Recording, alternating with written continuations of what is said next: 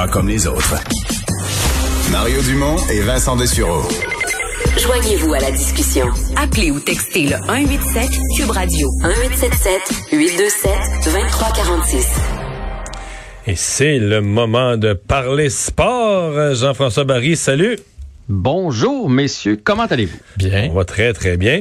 Euh, tu veux nous euh, parler aujourd'hui de Philippe Dano. Euh, bon, il reçoit un trophée. Il doit être dans la bonne humeur. ouais, c'est parce que les gens ils parlent pas de ça évidemment. Il s'est pas eh défilé d'ailleurs. Non non non, j'ai vu les manchettes. Là, les gens ils parlent pas de ça. Bon, commençons avec le trophée. C'est un bel honneur. C'est le trophée Jean Béliveau qu'on remet aux joueurs du Canadien qui c'est le plus impliqué dans la communauté, donc dans différentes euh, causes. Alors, ben bravo. Ça démontre l'être humain derrière le joueur de hockey. C'est un Québécois en plus de ça. Alors, je, le félicite pour ça. Évidemment, aujourd'hui, il est sorti pour parler de ça, et là, tout le monde voulait lui parler de son contrat. Il s'est pas défilé, hein, parce qu'il aurait, ça aurait été facile pour lui de dire, euh, écoutez, aujourd'hui, je suis pas là pour ça, je suis là pour parler du trophée euh, Jean Béliveau. Mais non, il en a parlé, il a accepté. Il a dit qu'il n'y a pas de, il y a pas de souci qui va se présenter au camp. Il reste une année à son contrat, puis il va l'honorer. Puis ça, je suis bien content qu'il dise ça, parce que dans les faits, tu sais, des fois, on est dur avec le Canadien en disant ah, il maltraite Dano. Il ne maltraite pas. Dano, il a encore une année à son contrat. Je ne sais pas combien tu as d'années à ton contrat à Cube, Mario, mais tu signes pour deux ans, ben, tu fais tes deux ans, puis tu renégocies à la fin de ton contrat. Tant mieux s'il t'extensionne avant, mais c'est pas un acquis. Quand tu signes pour deux ans, tu as deux ans à jouer. On est d'accord là-dessus? Oui. C'est sûr que là, les autres ont signé à l'entour. C'est ça qui nous a un peu comme mais lui, dans les faits, il est sous contrat cette année à 3 millions, point quelques, 3 millions 83 000. Puis il est quand même pas dans la misère, Philippe Dano. Mais on s'était fait à l'idée qu'il allait être signé à long terme pour plus proche de 5, c'est ça? Ben, en fait, je ne sais pas comment il veut. C'est ça mon, c'est ça mon souci. C'est un Québécois. Tu sais pas combien il veut. Est-ce que tu sais combien il vaut? je pense que là, je sais combien il vaut. J'ai fait des recherches pour vous autres parce que je me suis dit aujourd'hui, on va éclairer le dossier une fois pour toutes. Ça fait plusieurs fois qu'on en parle. La première chose que je dois vous dire, là, puis tu sais, avant de s'emballer, euh, oui, je veux qu'on signe Philippe Dano, je l'aime beaucoup, puis c'est un Québécois, puis il veut jouer à Montréal, je veux qu'on le signe. Mais faut pas le surpayer non plus. faut pas oublier que le Canadien, l'an prochain, il ne reste que 16 millions d'espace sur la masse pour un défenseur. Puis on a Tatar signé, Dano, Armia, Lekonen, Kotkaniemi, puis Suzuki avec 16 millions. Fait que, ou bien on se, on se départit d'un salaire quelque part, ou peut-être que Seattle peut nous aider. Seattle pouvait venir chercher un Byron de ce monde à 3.4. Et peut-être là la clé. là, vous allez dire, ben facile, envoyer Tatar, il est joueur autonome à la fin de l'année. Peut-être qu'elle est là la clé aussi. Mais si tu, si tu, tu si Bergevin, mettons, il, reste 3 millions d'espace pour l'année prochaine, ben les gars comme Tatar vont le savoir qu'ils vont pas être re-signés pour le Canadien l'année prochaine. C'est un drôle de message envoyé à ton équipe. Vous me suivez? Ouais. Bon, alors des comparatifs. allé, j'ai pris tous les gars qui ont fait entre 45 et 55 points cette année. C'est à peu près ça, euh, Philippe Dano, on s'entend? Oui. Ouais. Je pense pas qu'il va faire plus que ça. Surtout que là, il va perdre un peu de rôle offensif parce que Suzuki va avoir le premier centre puis il va avoir l'avantage numérique. Puis Kotkaniemi va avoir plus de temps de glace aussi. Fait qu'il va avoir de la difficulté à aller chercher des points. Puis là, vous allez me dire, mais c'est pas juste ça, Philippe Dano. Je suis d'accord avec vous. Les mises en jeu, c'est le, désavantage numérique. faut calculer d'autres contributions. C'est en plein ça. Fait que j'ai pris des joueurs qui ont fait à peu près le même nombre de points que lui, mais qui apportent une dimension à leur équipe. C'est peut-être d'autres dimensions, c'est peut-être pas celle de Dano, mais c'en est d'autres. Je vous nomme des gars. Alex Killorn avec le Lightning de Tampa Bay. Je pense qu'il apporte une dimension très physique à son équipe. Euh, Burakowski avec l'Avalanche est aussi un gars qui ressemble un peu à Dano. Euh, Gabriel Landeskog, je trouve que lui, c'est peut-être la, comparaison, la meilleure comparaison pour Philippe Dano. C'est le capitaine de l'Avalanche du Colorado. Il va chercher une cinquantaine de points, mais c'est un gars que tu, peux utiliser à toutes les sauces, euh, autant sur un avantage numérique qu'un désavantage numérique. Il peut prendre des mises en jeu. C'est un leader. Et j'ai aussi retenu Tom Wilson. Tom Wilson est moins fiable que Philippe Dano, mais il, amène, une, ben, il amène une dimension physique incroyable. Puis il est capable, tu sais, je veux dire, il a joué Kovechkin dans sa vie. Il est capable d'avoir des, des skills offensifs aussi. Alors, combien vous pensez que ces gars-là gagnent en moyenne? Là, tu en as nommé quatre, là. Ouais. C'est quoi la fourchette? Je ne sais pas, j'ai aucune idée. Entre 4.4 et 5.5. Bon. Et ça nous donne la fourchette. Quand je disais 5 tantôt, c'était pas ridicule, là. Non, mais moi j'ai l'impression que Dano, il veut plus que ça. Moi, si je suis l'agent de Dano, je me dis, Philippe Dano à Montréal, il vaut plus que ça parce que c'est un Québécois, il fait face à la musique, c'est le gars qu'on envoie devant les journalistes. Donc, il, demande, demande peut-être 6, mettons? Ouais. Mais 6, est-ce que tu lui... Puis il doit demander long terme. Lui, c'est son contrat d'autonomie. Il va avoir 28 ans quand il va le signer. D'ailleurs, c'est des joueurs qui ont à peu près, euh, à 2 trois années près, le même âge que, que Dano, pour avoir les gars que je vous ai nommés tantôt. Fait que lui, c'est son gros contrat. C'est sûr que lui, il veut le contrat long terme. Il veut probablement un 6 ans, donc ça va l'amener à 34 ans. C'est son gros contrat. Fait que, tu sais, tu lui donnes-tu, toi, 6 ans, 6 millions?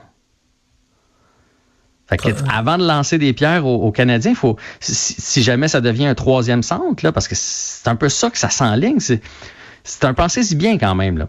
Moi, à 5, entre 5 et 5.5, je suis à l'aise. Passer ça, je trouve que c'est beaucoup. Mais est-ce que tu sais à quel point lui veut jouer à Montréal? Parce que de l'autre côté, si tu peux jouer ça aussi, dis ben parfait, va chercher ton 6 ailleurs, mais euh, bonne chance. Je pense qu'honnêtement, il n'y a, jamais eu de difficulté avec les médias montréalais, avec la pression à Montréal. Je pense qu'il aimerait bien rester à Montréal. Mais comme, euh, tu sais, quand j'ai parlé avec Vlasic vendredi passé pour Avantage numérique, il a dit, là, faut pas oublier une chose. Le hockey, c'est une game, c'est une business maintenant. C'est, c'est, on est des entreprises. Fait qu'à un hmm. moment donné, effectivement, si on ne donne pas ici, il va aller le chercher. Mais mettons que tu le mets sur le marché 6, là, est-ce, qu'il y a un preneur? Est-ce qu'il y a une équipe dans la ligue, 6 fois 6, 6 années, 6 millions, est-ce qu'il y a une équipe dans la ligue qui offre ça à Philippe Dano? Je pense que je pense qu'il va y avoir quelqu'un qui va se laisser tenter. Ah ouais? Mais ça va passer serré. Ça mais peut-être qu'il va avoir peut-être qu'il va avoir 5.5, mais dans des endroits où il y a moins d'impôts.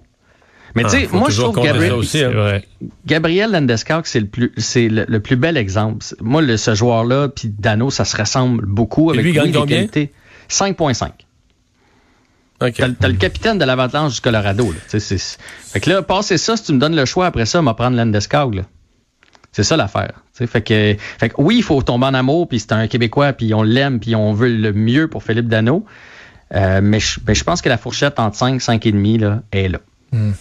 Plus d'impôts, mais plus de services. Ah oui, ah, Faut pas l'oublier. C'est vrai, s'il est malade, s'il est malade, s'il a une grippe, Philippe Dano. Pas besoin de carte de crédit. Ben oui, c'est ça, là. Il a des soins de santé. Il peut aller attendre 19 heures, il peut aller attendre 19 heures puis être soigné. Ouais, ou six mois pour son, son scan. Euh... juste, juste pour que les gens, moi je l'aime, puis j'espère qu'ils vont s'entendre, mais je voulais juste qu'on fasse le, le, le, portrait un peu, puis ouais. de, de, oui, je veux, je veux bien qu'on dise que le Canadien, le Canadien est pas correct là, de pas y offrir un contrat alors qu'on a offert à Toffoli puis Gallagher puis Anderson, mais à un moment donné, il faut, faut être juste aussi. Un autre portrait qui est important, euh, c'est euh, ben, la COVID qui avance euh, et qui gruge les ligues de sport les, fait, les unes après les autres. Oui, je voulais juste vous dresser un petit portrait euh, COVID. Bon, euh, dans la Ligue nationale de hockey, on a critiqué ici le fait que les joueurs du Canadien ne pouvaient pas aller s'entraîner au centre d'entraînement du Canadien. À Columbus, à Vegas, entre autres, c'est ouvert, mais là, ça vient d'être refermé parce qu'il y a des cas de COVID. Euh, du côté de la NCA, il y a deux espoirs du Canadien, Strobel et Harris, qui sont en arrêt puisque dans à Northeastern University, il y a des cas de COVID. dans l'équipe équipe Canada junior, il n'y aura pas de match les blancs contre les rouges aujourd'hui puisque qu'il y a deux joueurs qui sont qui ont été placés en quarantaine, donc évidemment le reste de l'équipe aussi. Je sais même pas s'ils vont faire des coupures. Il était supposé couper une douzaine de joueurs aujourd'hui. Je sais pas si ça va avoir lieu. Toutes les activités des équipes sont suspendues. Et du côté de la NFL, ça se pourrait aussi que le match de jeudi entre les Steelers et les Ravens soit reporté puisqu'il y a des cas de COVID chez les Ravens. Fait que tu sais, euh, oui, oui au sport, oui, mais ça, ça amène des méchants casse-têtes quand même parce que dans, le, cas de la, dans le cas de la NFL, là, tu les premières semaines, il y avait toutes les semaines, il y avait un match annulé. Puis j'ai entendu beaucoup de gens dire, hey, tu sais, rendu au mois de novembre, ça va être la catastrophe.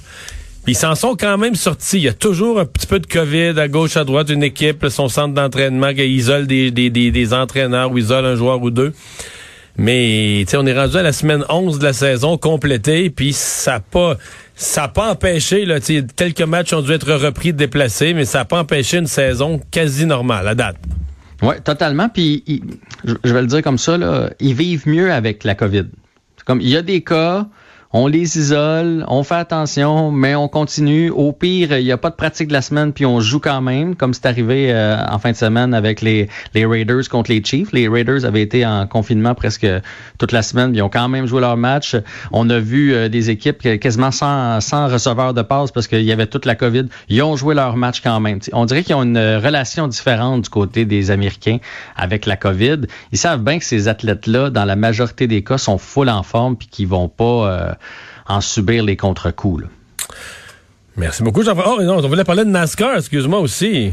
Ben, vite, vite, vite, en fait, euh, Raphaël Lessard, euh, de qui je me suis attaché, parce que lui aussi, je l'ai reçu à Avantage numérique, un, un, jeune beauceron euh, qui a gagné sa première course à Taleda dans, au NASCAR cette année. Il a fait beaucoup parler de lui. Puis là, on apprend ce matin qu'il a perdu son volant, mais finalement, c'est peut-être pas tout à fait ça. Il avait peut-être l'intention de partir de lui-même. pour une autre écurie ou? Exactement. Il pourrait pour, signer pour GMS. Donc, il y avait apparemment déjà des discussions dans et ça devrait aboutir prochainement. Donc, c'est pas parce qu'il a pu son volant avec son ancienne écurie qu'il ne sera pas sur le circuit de NASCAR cette année. Bon. merci Jean-François. À demain. À demain.